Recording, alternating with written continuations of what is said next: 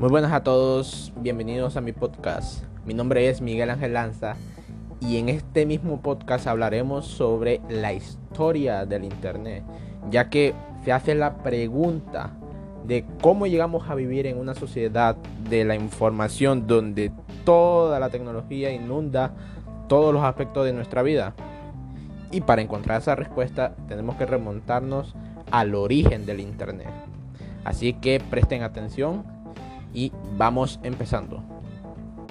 Nos remontamos al año 1957, que en esa época estaba la Guerra Fría, ya que se enfrentaba Estados Unidos y la Unión Soviética en términos ideológicos, económicos, políticos, militares y por supuesto tecnológicos, ya que por la causa de este conflicto Estados Unidos tenía interés de encontrar, digamos, una forma de proteger la información y las comunicaciones en caso de un ataque nuclear soviético. Las innovaciones que intentaron solucionar este problema desembocaron lo que hoy conocemos como el Internet. Y como siguiente paso a comentarte también los primeros acontecimientos que dieron inicio al Internet. Tenemos como el número uno el ARPA en cuanto la Unión Soviética lanzaba el primer satélite artificial de la historia, el Sputnik 1, Estados Unidos creaba en respuesta la Agencia de Proyectos de Investigación Avanzados en Defensa, que es ARPA por su nombre en inglés, en 1958.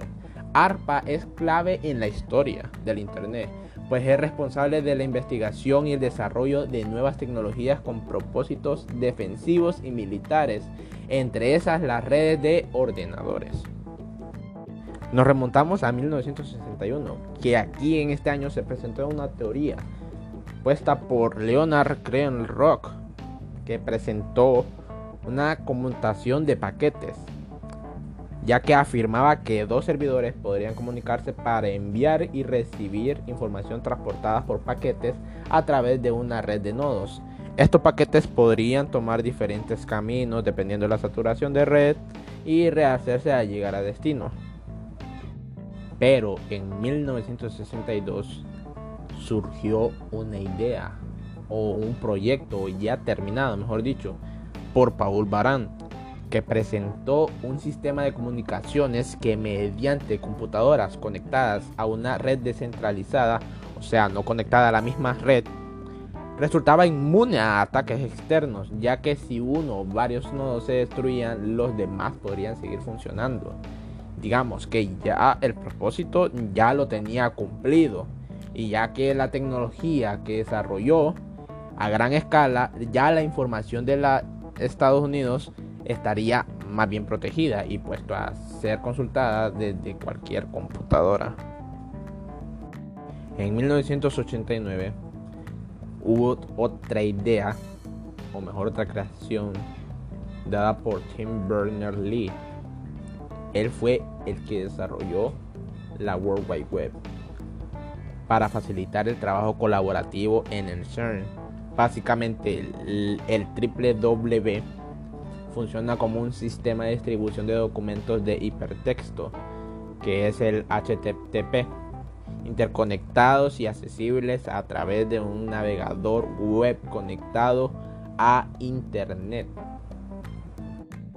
Después del World Wide Web, ya la exclusividad del Internet en el ámbito científico, ingeniero o trabajadores del gobierno ya no iba a ser lo mismo ya que pues gracias al World Wide Web ya el Internet puede utilizarlo cualquiera. Por ello, incluyendo su actividad comercial, pues ha logrado satisfacer necesidades y encontrar, digamos, una manera más óptima de ejecutar procesos. Por ejemplo, por los medios de plataformas digitales, que de hecho la comercialización del Internet llevó al desarrollo de servicios a redes privadas con TCP/IP que provocaron, entre otras cosas, la aparición de la educación virtual, el nacimiento de los emorceses, la transición del marketing tradicional al marketing digital y la llegada de la transformación digital. El Internet ha cambiado radicalmente desde su origen, pues ya no es, digamos, un solo espacio donde se intercambiaban correos y se almacenaban información. Ahora está en todos los objetos y lugares donde ofrezcan el valor, como nos deja claro el surgimiento del Internet de las cosas. Nos remontamos ahora a 1997, luego de la creación de World Wide Web, se da el lanzamiento gigantesco que es Google ya que este supuso un nuevo punto de quiebre en la historia del Internet, ya que Google llevó esta red a un público más amplio, ofreciendo un navegador sencillo de usar. Hoy en día, Google funciona como navegador con Chrome y buscador. Cuenta con cerca de un billón de páginas indexadas y ofrece fácil acceso a la información gracias a sus algoritmos. También así como fue grande la aparición de Google, también fue grande la aparición de las redes sociales.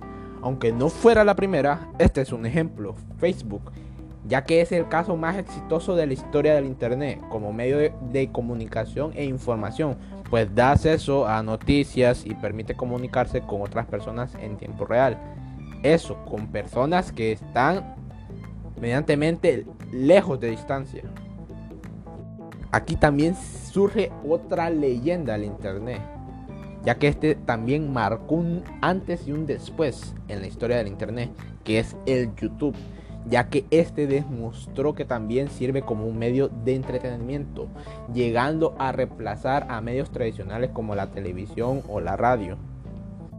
Asimismo, por la llegada masiva de usuarios a Internet, las empresas también se han dado cuenta del enorme potencial de alcanzar su público por medio de estos canales. Es por eso que no pueden hablar del Internet de hoy sin la publicidad. Como conclusión dejo que el Internet es una historia de evolución y méritos compartidos, ya que llevaron a la humanidad a transformar el estilo de vida de uno y cambiar para siempre sus ámbitos y procesos. Ahora que conoces la historia del Internet, ¿por qué digamos no continúas y aprendes a sacarle provecho al Internet. Aquí lo dejo y nos vemos hasta la próxima. Chao. thank you